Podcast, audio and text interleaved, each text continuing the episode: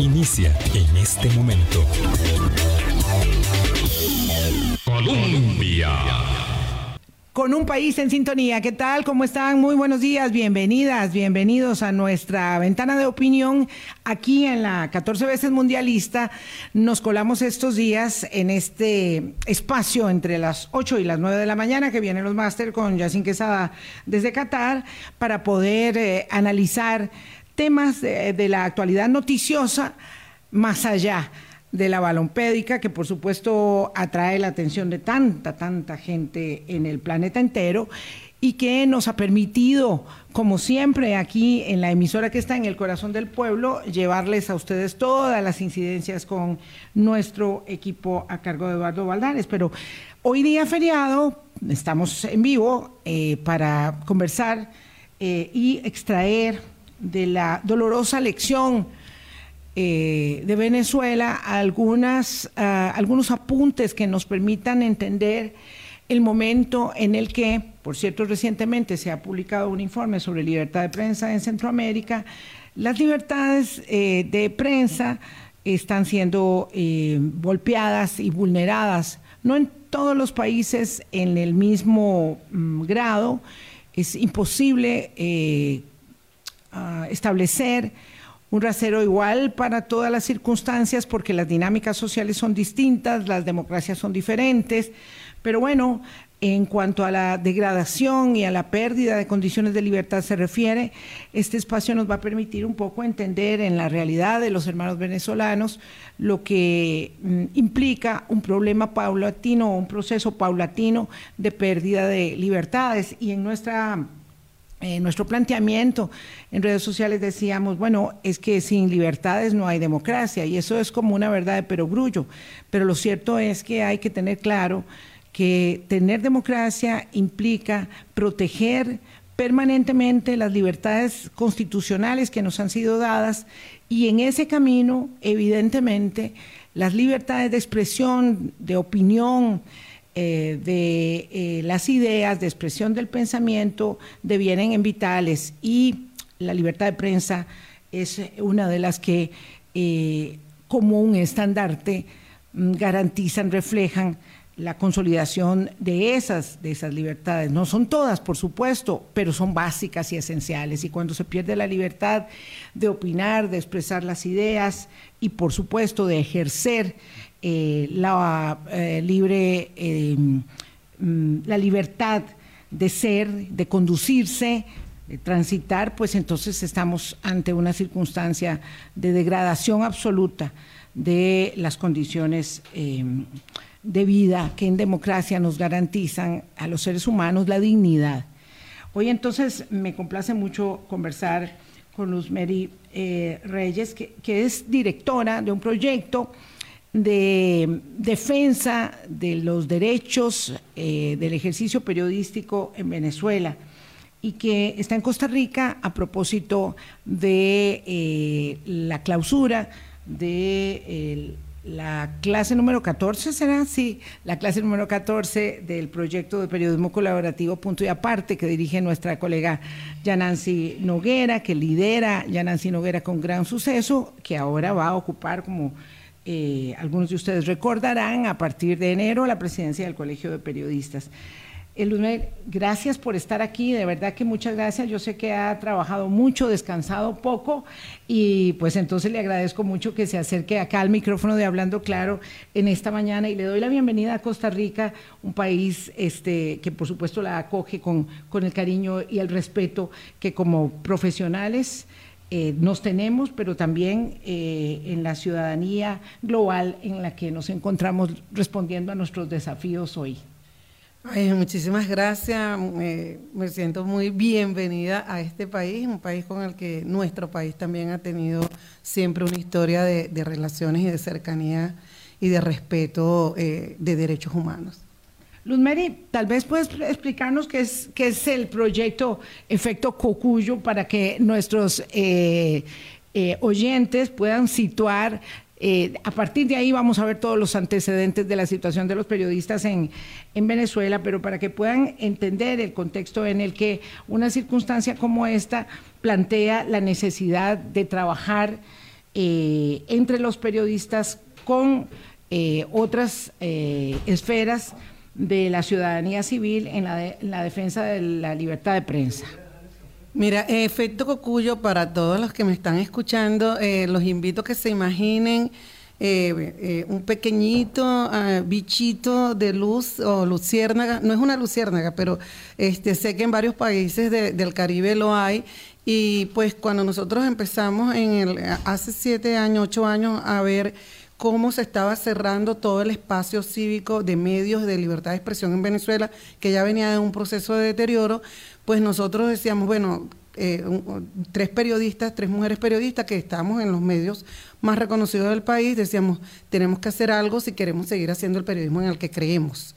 Y así empezó esta, a nacer esta idea de crear un medio digital por periodistas con un enfoque después, bueno, después eso fue eh, modificándose eh, el enfoque, pero se llamó efecto cocuyo porque todos hablábamos de las chispas de luz y de las linternitas y de los rayos de luz que había en las redacciones, en la gente y en toda la sociedad venezolana de gente que quería seguir defendiendo el derecho a la libertad de expresión.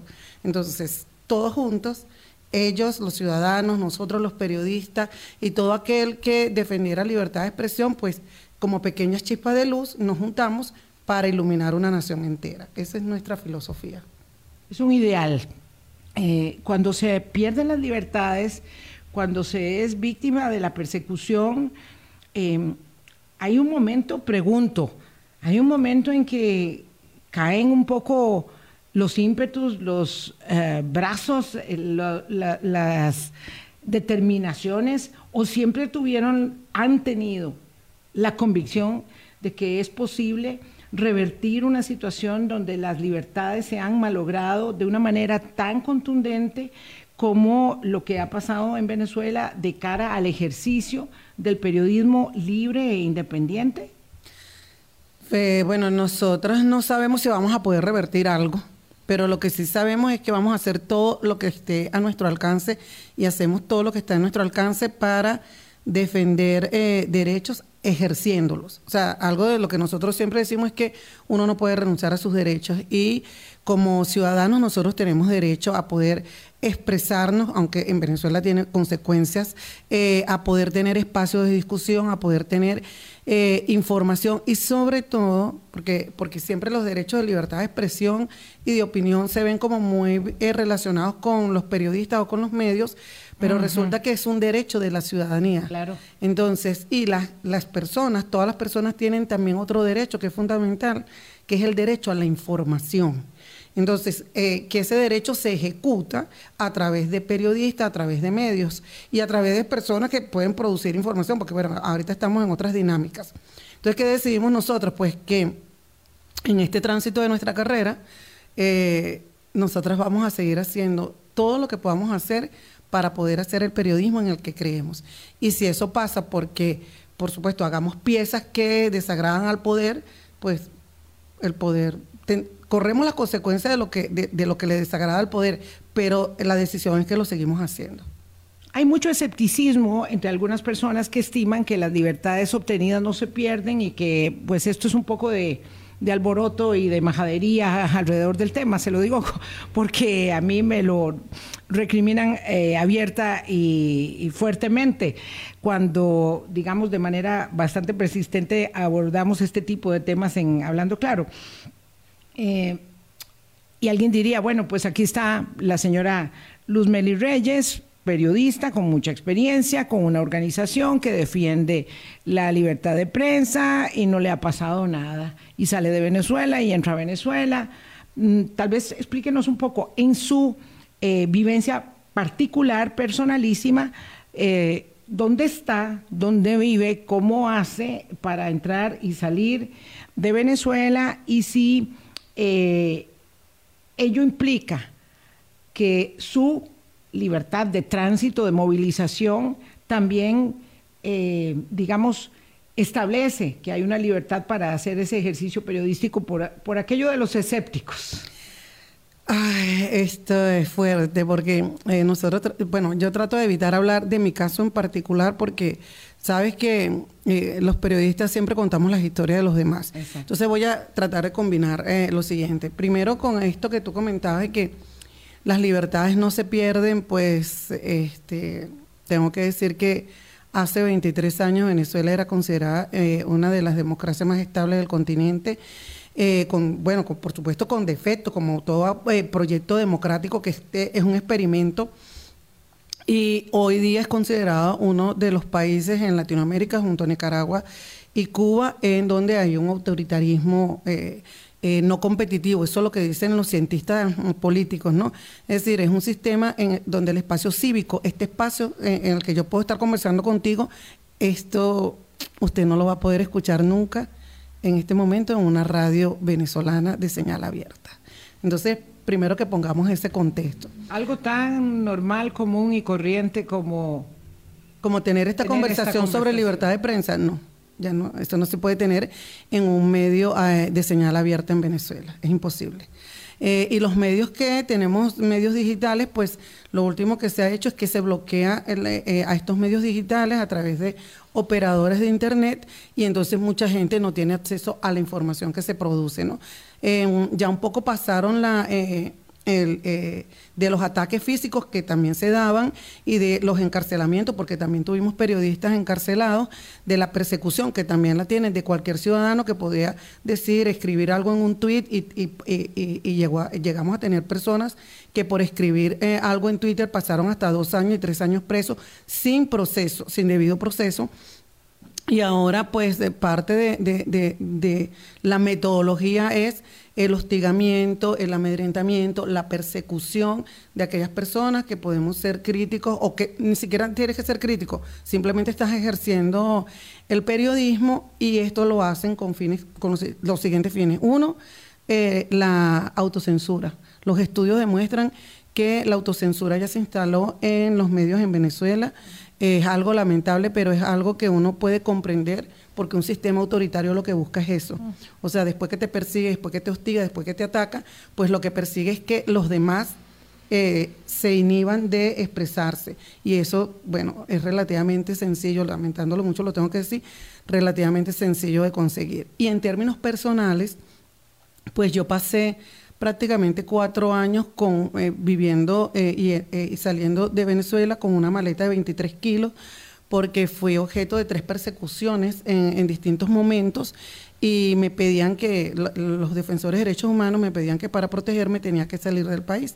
En una ocasión, pues a mí la policía política fue a buscarme, o sea, porque, porque yo había dado una información sobre una persona de la oposición que murió al caer de un piso 10 de la policía política. Y escuchen todas las palabras que estoy diciendo. Murió al caer del piso 10 del edificio de la, policía, política. O sea, yo no puedo decir que se suicidó, yo no puedo decir que, lo, mataron, no puedo decir que lo empujaron, porque no hay verdades todavía. O sea, no, el gobierno y las autoridades pues no han revelado lo que realmente sucedió allí.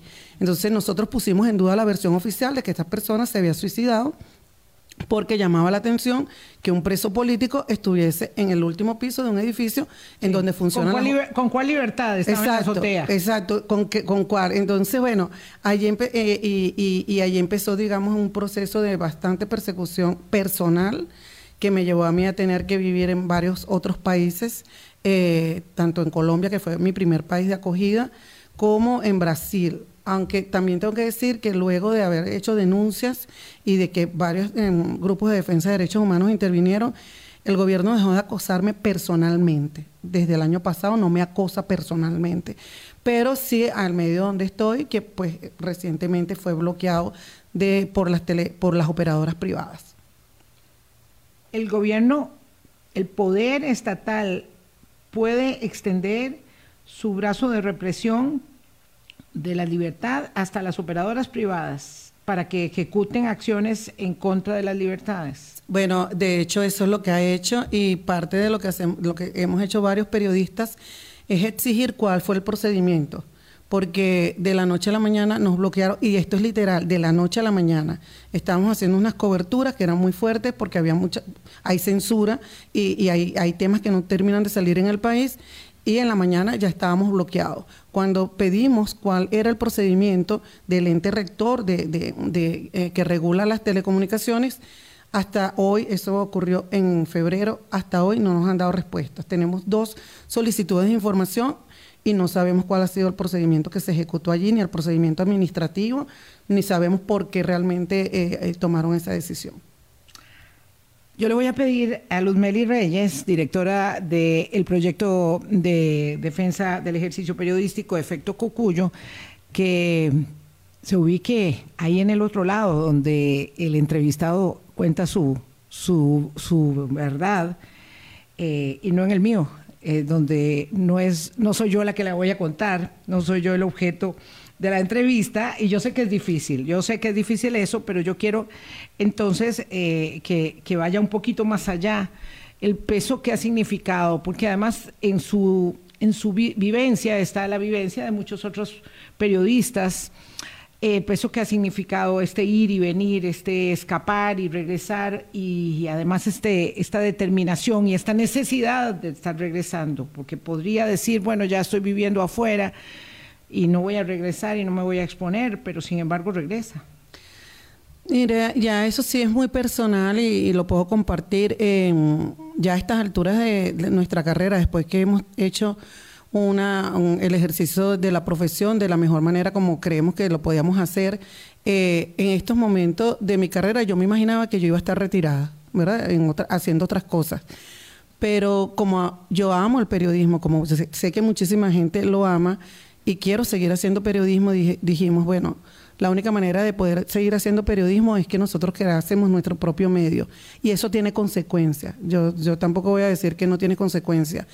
Y tiene consecuencias duras, y lo puedo decir, en, en la familia. Ese es un costo que la gente todavía no termina de, de, valorar, de cómo las decisiones que tú tomas como periodista de ejercer tu oficio terminan también teniendo impacto en, en tu entorno, en, eh, en tus familiares. Por ejemplo, en el caso mío, en mi hijo, que es fotoperiodista, también tuvo que salir del país porque cuando arreció la persecución contra mí, eh, eh, las organizaciones de derechos humanos nos advirtieron que ya desde eh, las fuerzas represivas del Estado, pues detenían a los familiares de las personas que estaban acosando. eso tiene un nombre, eso se usó mucho en Alemania, eso se está usando también en Nicaragua y, pues se corría ese riesgo. Mi esposo fue también varias veces hostigado, por ejemplo, y también tuvo que salir del país. ¿Y por qué yo decido volver? Yo siempre decido volver porque, uno, eh, yo amo lo que hago. Dos, yo amo a mi país. Y tres, porque eh, yo tengo la convicción, esto le voy a decir un refrán, a lo mejor algunos lo conocen, eh, en mi país decimos que para andar guindando es mejor caer. Y entonces, pues si el gobierno quiere seguir tomando acciones en mi contra, pues que, que las tome, pues, pero yo no voy a permitir que el miedo, que la persecución, que el hostigamiento se adueñe de mi ejercicio. Tomo previsiones, por supuesto que tomo previsiones, ¿no? Eh, y, evito ciertos espacios y, y evito ciertas cosas cuando estoy allá, pero yo tomé la decisión de siempre volver. Son las 8.18 de la mañana. Luz Mary Reyes es directora del proyecto de defensa de las libertades periodísticas y del ejercicio del trabajo que se llama Efecto Cocuyo y está aquí en Costa Rica para participar con nuevas generaciones, con nueva sangre del periodismo en el cierre de la clase 14 del proyecto Punto y Aparte. Y bueno, aprovechamos que está aquí para conversar con ella. Es este inicio del primer segmento un poco contextual eh, de quién es ella y de cuál es el proyecto en que dirige, nos permite ahora, digamos, eh, después de pausa, entrar a entender cómo es que se va dando un proceso de degradación, de pérdida de libertades del ejercicio periodístico, porque eso no empezó cuando eh, el comandante Hugo Chávez llegó al poder. ¿Verdad? Este, y tampoco se desarrolló en los últimos cinco años. Es eso, un proceso de degradación, de desgaste, que pasa por diferentes fases hasta que consolida un eh, proyecto autoritario que afecta las libertades, la vida de, todo, de toda una nación, de toda una nación. Vamos a la pausa y regresamos. Hablando claro, Colombia. Con un país en sintonía son 8.22 de la mañana, es una mañana, por cierto, muy soleada y de una libertad de tránsito. Libertades tenemos siempre, por dicha, garantizadas, pero es que cuando es día feriado, ahí sí que hay una libertad de desplazamiento vehicular impresionante. Así que hablo de otra tipo de, circunstancia que es el embotellamiento, que no tiene nada que ver, que no tiene nada que ver con eh, lo que estamos hablando y que refiere, sí, con mucha seriedad eh, al tema de la pérdida paulatina de las libertades el proyecto de Hugo Chávez, bueno, es muy terrible tener que recordarlo y decirlo, pero es necesario. Eh, el proyecto de Hugo Chávez se abrazó como el proyecto político que iba a conculcar la corrupción de la democracia, en democracia además, en democracia, y que además iba a revertir la pobreza y que además iba a generar un estadio de maravillosas oportunidades para los y los y las y los venezolanos. Hoy el mundo entero ve con mucha, con mucha este, dolor y estupefacción, y sufrimos nosotros directamente este, esa, esa circunstancia, como siete millones de personas han salido de probablemente eh, el país más rico de toda Sudamérica, por sus reservas petroleras, que son de las más grandes del mundo, cómo han huido y cómo, en nuestro caso que vemos, Luz Meli, cómo cruzan el tapón del Darién para llegar en unas condiciones terribles a vivir en los semáforos, en las orillas de las paradas de autobuses y pedir dinero para tratar de seguir su camino, eh, aun cuando esto esté cerrado, digamos, eh, por, el gobierno de Estados Unidos en cuanto a las posibilidades de hacerlo. Lo digo todo esto para tratar de entender y de mencionar en un país como este que tiene tanta libertad, dichosamente, del ejercicio eh, de opinión, aunque haya ataques a mansalva en redes sociales, lo cierto es que este es un país de mucha libertad y a nosotros nos cuesta mucho entender lo que pasa y cómo fue que pasó.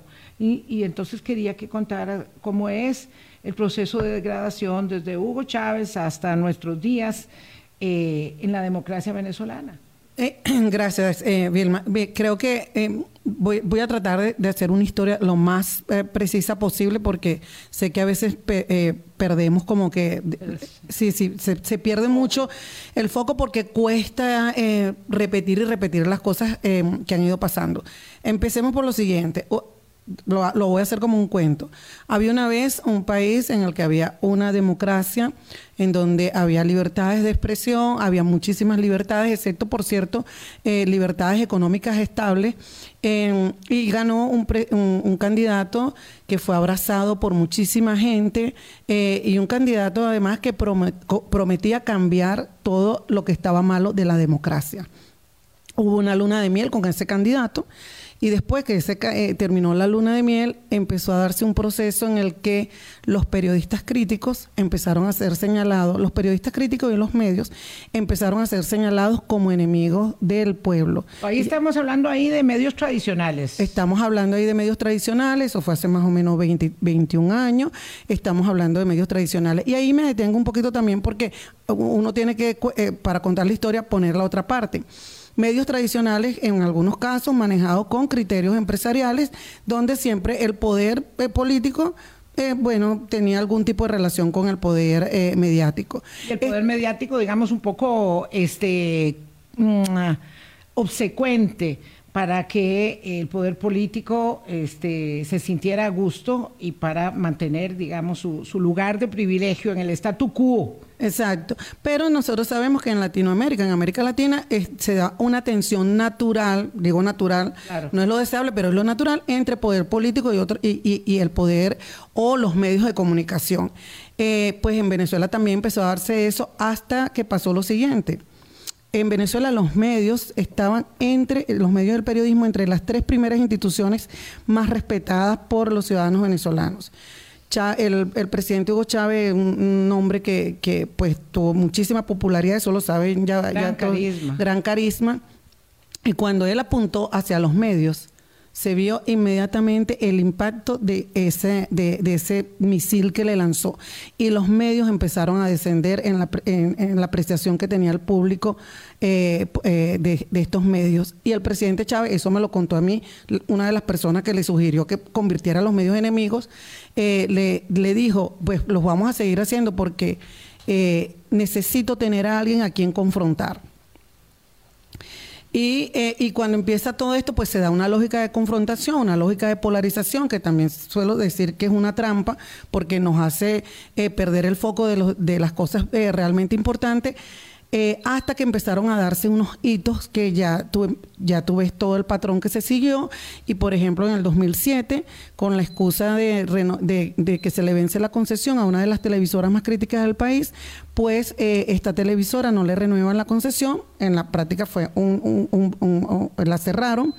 Y de ahí en adelante empezaron a tomarse decisiones cada vez un poquito más y más eh, que limitaban muchísimo más el espacio. perdón, para recapitular, entonces uno, frente a la crítica de los medios, el presidente refuerza su condición de popularidad y los medios son los que son señalados por no acuerpar el proyecto político de Hugo Chávez eh, como opositores, digamos, uno. Y dos, empieza la conculcación de frecuencias del espectro radioeléctrico.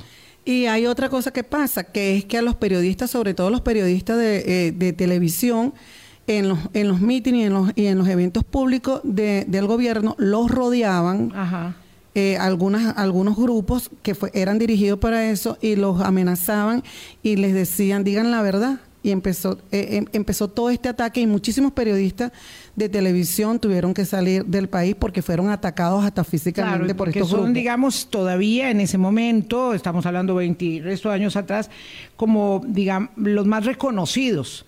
¿verdad? Los que están ahí en la pantalla y son reconocibles fácilmente. Ahora pues tenemos otra condición con redes y, eh, y medios digitales, entonces pues todavía se reconocen más fácilmente los otros eh, de, colaboradores, eh, perdón, colegas de otros medios, quiero decir. Pero en ese momento, claro, los de televisión llevaban la peor parte. Y ahí hay un elemento que también me parece necesario enfatizar de lo que usted decía, que yo creo que es sustantivo. Frente, eh, digamos, a mm, la crispación y la crítica eh, irracional, porque por supuesto que los medios son parte, deben ser auscultados y deben rendir cuentas y deben ser transparentes y éticos en el desempeño de sus tareas, frente a esa crítica irracional y a ese odio que se va externando, por supuesto se va generando eh, un mecanismo muy efectivo de la represión que es la censura, la autocensura.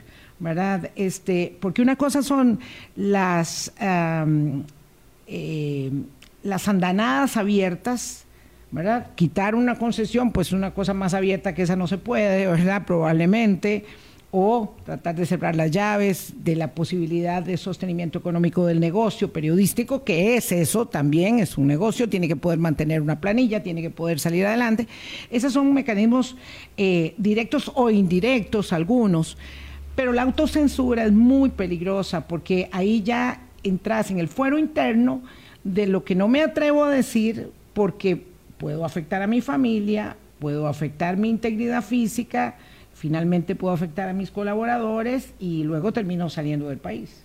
Sí, y yo creo que, eh, Vilma, eh, el tema de la autocensura en sistemas autoritarios o en, sistemas en donde las personas eh, sienten que no pueden expresarse libremente porque su expresión va a tener consecuencias, eh, creo que es como que el impuesto más alto que nos toca pagar a quienes trabajamos en, medios y, ejercemos periodismo.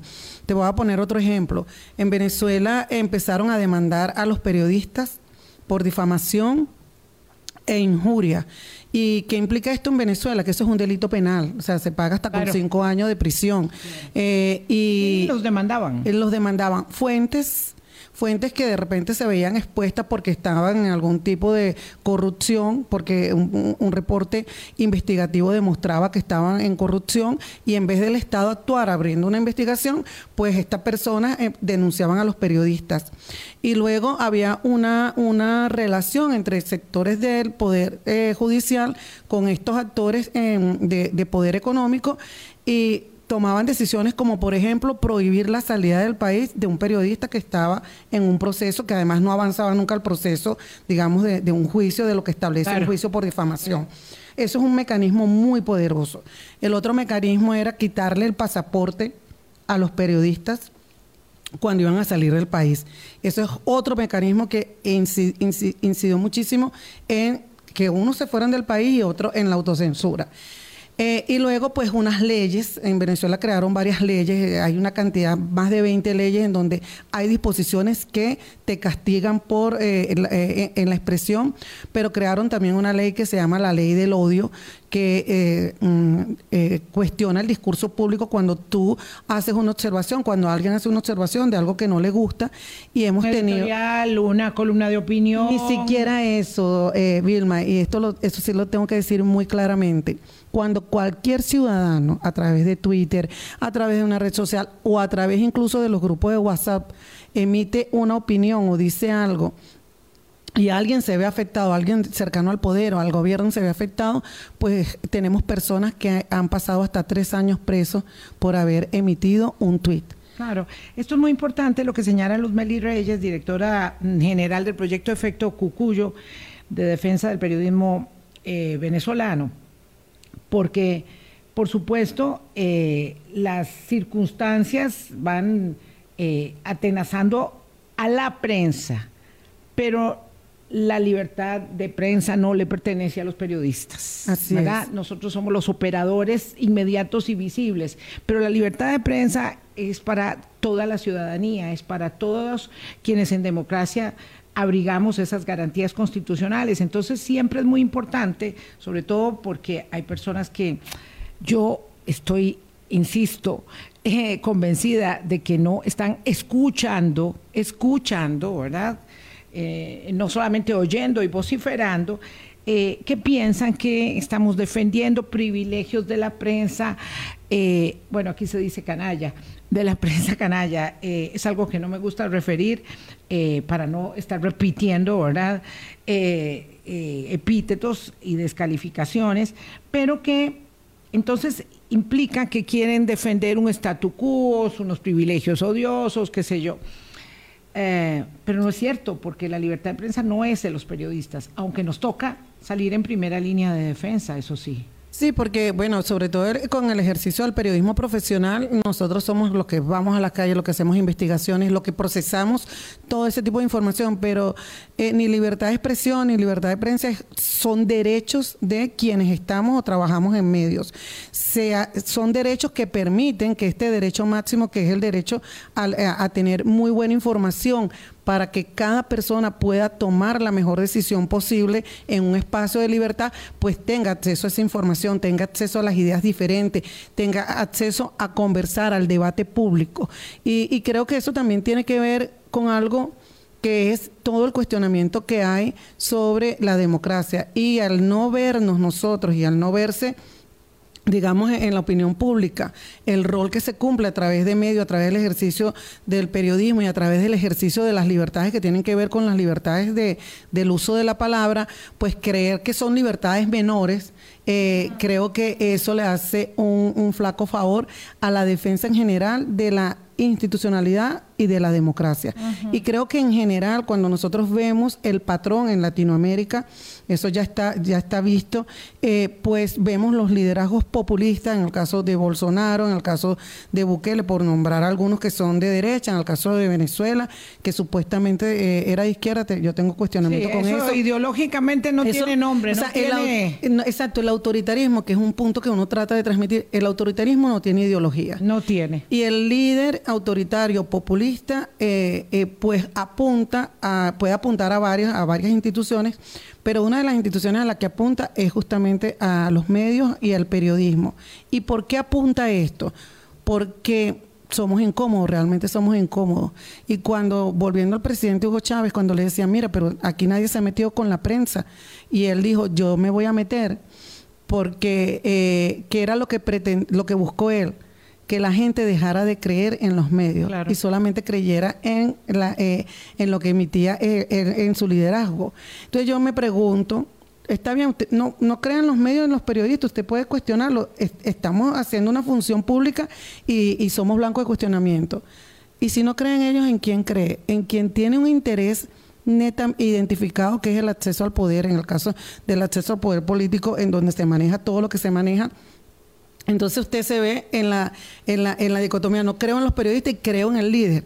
Y eso es muy difícil porque al final cuando la persona se da cuenta que tampoco puede creer en el líder, entra en un espacio de incertidumbre. Y ese espacio de incertidumbre hace que no pueda tomar decisiones. Y entonces allí empieza todo, todo esto que también lo vimos en Venezuela, que es que aunque haya una elección, la gente decide no votar porque no confía en la institución electoral o no confía en que el voto va a servir para generar algún cambio.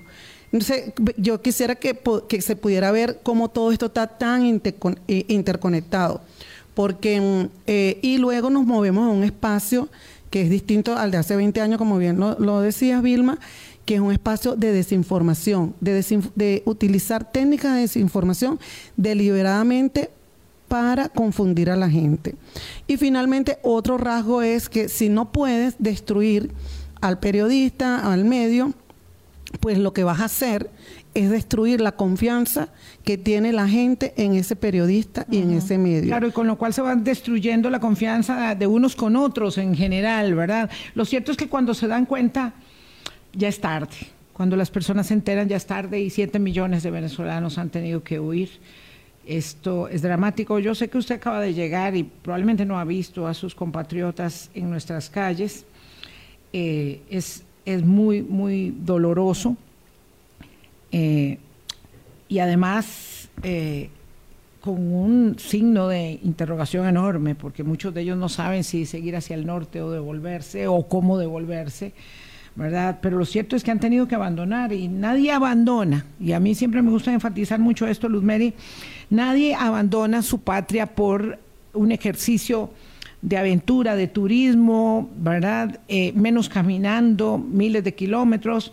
Nadie se va, nadie migra porque, porque quiere hacerlo. Eso me hace recordar, nosotros tenemos una línea de trabajo de investigación y seguimiento de la migración venezolana y me hace recordar el poema de una poeta somalí que dice algo más o menos así. Nadie abandona su hogar a menos que su hogar sea más peligroso que la boca de un tiburón. Eh, los seres humanos, aunque emigramos, realmente no migramos, no nos vamos de nuestros países eh, eh, porque querramos, sino porque seguramente en nuestros países no están dadas ciertas circunstancias. Y tengo que recordar que Venezuela era un país receptor de migrantes. Venezuela es un país que recibió migraciones de todas partes del mundo no solamente de Europa, sino de Latinoamérica.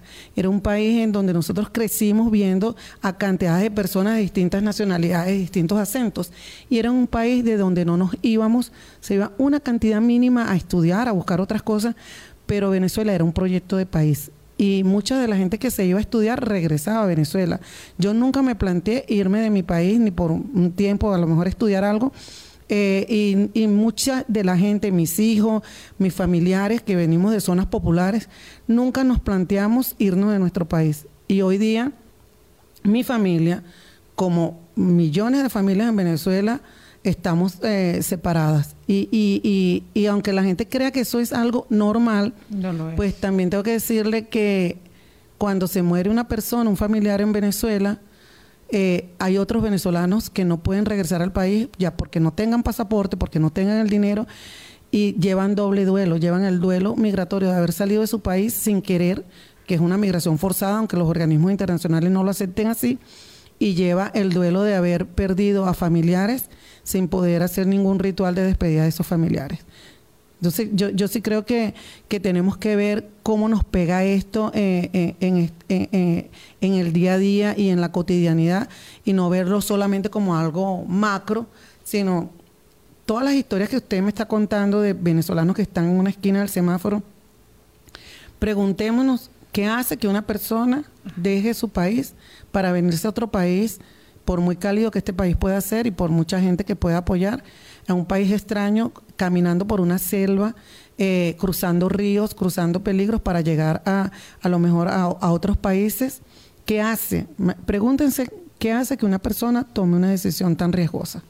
Y yo creo que allí eh, empezaremos a ver cómo eh, Venezuela, lamentándolo mucho, que es el país que amo y que es mi país y al que yo decido regresar siempre, sin importar muchas veces las consecuencias, cómo se convirtió en ese país que va expulsando a sus hijos y los va expulsando y los somete a situaciones como esta que me está contando de tener que estar en un país a lo mejor eh, en tránsito, expuesto a pedir eh, limosna y expuesto a quién sabe cuántos peligros. Son las 8.43, Luz Meli Reyes. De estos temas siempre hablamos, ¿verdad? De estos temas siempre, siempre tenemos que extraer lecciones de vida para nosotros entender en la sensibilidad y en la solidaridad cuáles son las responsabilidades que nos eh, competen. Viviendo en un país democrático, viviendo en un país que goza de libertades, siempre lo decimos, somos uno de los diez primeros en libertad de expresión en el mundo entero, de acuerdo con Reporteros Sin Fronteras y eso significa una gran, responsabilidad para los periodistas, pero para los ciudadanos en general. Vamos a una pausa. Nos quedan muchos cabos, muchos cabos, muchas aristas y vamos a ver qué nos da tiempo en el último segmento. Hablando claro. Colombia. Con un país en sintonía, son las 8.46 minutos de la mañana. Hoy es lunes 5 de diciembre, feriado. Ay, que se acabe el traslado de los feriados para que el primero de diciembre sea feriado el primero de diciembre, que es el día de la abolición del ejército, uno de los hitos históricos que marca con mayor eh, orgullo y satisfacción la forja de la identidad y de la nacionalidad costarricense. En fin, volveremos, igual que el Día de la Madre, igual que el 15 de septiembre, volveremos a los feriados el día feriado. En todo caso, hoy estamos eh, de día libre y nosotros, por supuesto, aquí en Colombia, con ustedes acompañándoles. 847, Luz Meli Reyes es directora de Efecto Cucuyo, un eh, proyecto de defensa del ejercicio periodístico en Venezuela y nos acompaña esta mañana. Y les decía que teníamos muchos cabos sueltos, pero hay uno que quiero tocar en estos minutos. Eh, ¿Cómo es que se produce la degradación de los medios? en Venezuela para entender ese espejo y esa lección eh, cuando van cerrando los medios tradicionales, ¿verdad? Eh, los medios más importantes, el nacional y la venezolana de televisión, no sé, todos estos que, que, que, eran como, como puntas de lanza, que eran referentes para América Latina de ejercicio periodístico, cómo se van cerrando hasta lo que tenemos, digamos, de cuenta nosotros más reciente, que es el bloqueo de la señal de CNN y el bloqueo de los medios digitales como los de ustedes. Sí, fíjate que como, como bien lo has, mm, puesto como los hitos, ¿no? Empecemos con que todo, el control eh, al principio fue hacia los medios radioeléctricos porque, bueno, el Estado administra el espacio radioeléctrico y se eh, produjeron estas leyes y estas normas y llamadas a las emisoras de radio, por ejemplo, para que no tuvieran ciertos invitados. Luego eso llevó a que una gran eh, cerraron la televisora. Como que alguien me diga a mí que no invite a Luz Meli Reyes porque ese tema no. Eso pasaba antes en Venezuela también, pero como que alguien nunca, nunca, como que alguien, como que alguien de tu emisora me llame a mí como fuente eh, para hablar de un tema y me diga, por favor, señora Luz Meli, no toque tales y tales y tales temas. O sea, yo te entrevisto, pero primero te pido que no hables de ciertos temas. Exactamente. Una entrevista condicionada. Una entrevista condicionada.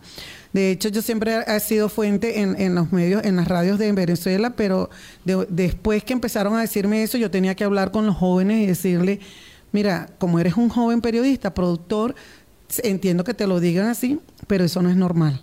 Eso no, eso, eso no lo puedes, eh, a lo mejor te obligas a hacerlo, pero tienes que entender que eso no es normal. No es normal que a un periodista le den las preguntas para que vaya a una conferencia de prensa y las formule. Exacto, y eso tiene que ver con lo siguiente, que ya nosotros tenemos 20 eh, años, 23 años en este sistema autoritario y hay una generación, hay generaciones nuevas de periodismo, de periodistas que solo conocen esa verdad, esa realidad. Exacto, y entonces son los viejos como nosotros o, que no crecieron en espacios de libertad. Entonces yo siempre digo que en Venezuela inclusive nos tratan de confiscar el derecho a preguntar que por ahí es que empezó todo. O sea, por ahí es que cuando el presidente Chávez le hacían una pregunta que no le gustaba al presidente de Venezuela, presidente Hugo Chávez, eh, eh, y le decía al periodista, ¿y quién te pagó a ti para que me hagas esa pregunta? Y ya lo desarmó totalmente. Y ya, y, ya no tengo que responder nada. Y ya no tengo que responder nada hasta que dejaron de hacer ruedas de prensa, dejaron de hablar con los periodistas venezolanos, y bueno, todo fue un proceso de esta naturaleza. Y otra de las cosas que pasó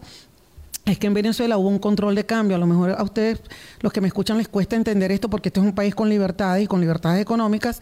Eh, y era que el Estado administraba las divisas, eh, eh, el control dólar. Control de tipo de cambio del dólar. exacto. Entonces, las empresas no tenían derecho a, usar sus dólares en compra de, los insumos que se necesitaban para los medios impresos, por ejemplo. Porque el, el ataque se dio en varios flancos y Venezuela. Ahí está el problema del papel, de la tinta, o sea, ahí es, digamos, como mecanismos muy claros. No son sutiles, son bastante groseros, ¿verdad? Y evidentes. Lo cierto es que se fueron cambiando y además van quedando noticieros. No es que se desaparecieron de un solo momento. Lo que pasa es que esos noticieros ya ejercían de manera distinta mediante la vía de la autocensura y si quiere mantenerse al aire, pues se acomoda. Exactamente. Y hay algo que, que lo hablábamos ah, eh, en, el, en, la, en, el en la pausa que es como los medios radioeléctricos, eh, especialmente la televisión, se volcaron al entretenimiento. Esto además también pasa en los regímenes autoritarios. En Venezuela era mucho más fácil ver a toda esta gente que hace horóscopo y son adivinos y todas estas cosas en, o sea, en, todos los, en todas las televisoras. ¿Qué eh, pasó con la industria de las telenovelas? Porque si se mantuvo el entretenimiento, uno diría, bueno, en años atrás, era yo joven, imagínense, Venezuela era el líder indiscutible de la producción de, telenovelas en el, en el país, en América, y entonces uno, bueno, eran, eran Venezuela y Brasil. Eso eran las palabras mayores. Después estaban ya los colombianos, que luego ahora son este palabra mayor, igual que los argentinos, en fin. Pero ¿qué pasó con eso? Porque uno podría decir, bueno, se mantuvo el entretenimiento y las, las novelas también, pero ya uno no las ve, solo las viejas. Ah, eh, como la industria en general fue asfixiada eh, por distintas razones, pues también la industria de las telenovelas fue asfixiada. Eh, muchos de los guionistas de telenovelas del país están fuera del país y fueron de los primeros en sufrir censura. ¿Por qué? Porque tú puedes hacer una telenovela, ¿verdad? Y las telenovelas, eh, tienes el, tradicional cuento de la gran escritora Delia Fiallo, de la joven, de, de, la pareja, de la búsqueda del amor, de todas estas cosas que pasan. la pobre que se enamoró del rico o del rico que se encontró claro. pobre pero las telenovelas también son un espacio, son un producto cultural de crítica. claro. Entonces empezaron a, censurar a los escritores de telenovelas, decir, oye, no pongas a una protagonista que la atracaron o que no puede acceder porque un funcionario corrupto le quitó algo. O sea, empezaron a censurarlo. Y, esa industria empezó a, a decaer. Tan es así que de, de los primeros grupos, digamos, de personas que emigraron del país, también están actores, actrices y escritores de telenovelas. Como les dije, ya nos quedan muchos cabos sueltos. Luzmeli Reyes, directora de Efecto Cucuyo, periodismo eh, valiente, independiente, ha sido galardonado este proyecto, que además lideran mujeres, déjeme decirle, eso es muy interesante. Eh, ya nos tenemos que ir, eh, lamentable porque no nos alcanza nunca el tiempo con estos temas. Una reflexión quisiera pedirte en estos dos minutos, además de externarte mi profundo respeto y admiración por tu trabajo, por tu, por tu eh, soporte, aguante, determinación de defender lo que fue un día tuyo y hoy debe ser legado a los que nos sucederán. Bueno, primero que estoy agradecida de estar acá. Luego de lo que hemos visto, nosotros ya tenemos bastantes años de experiencia en esto. pues hay patrones y esos patrones están allí a la vista. Eh, y hay algo que nosotros siempre decimos, que es que la democracia no se puede dar por sentada. Ni la democracia ni las libertades que, eh, em, que tienes tú en democracia. Eh, la democracia es un sistema frágil que hay que cuidar, que, hay, que, que es como cuando estás ah, criando un hijo, una hija, y tú sabes que pasa por etapas en las que tienes que velar mucho por su integridad.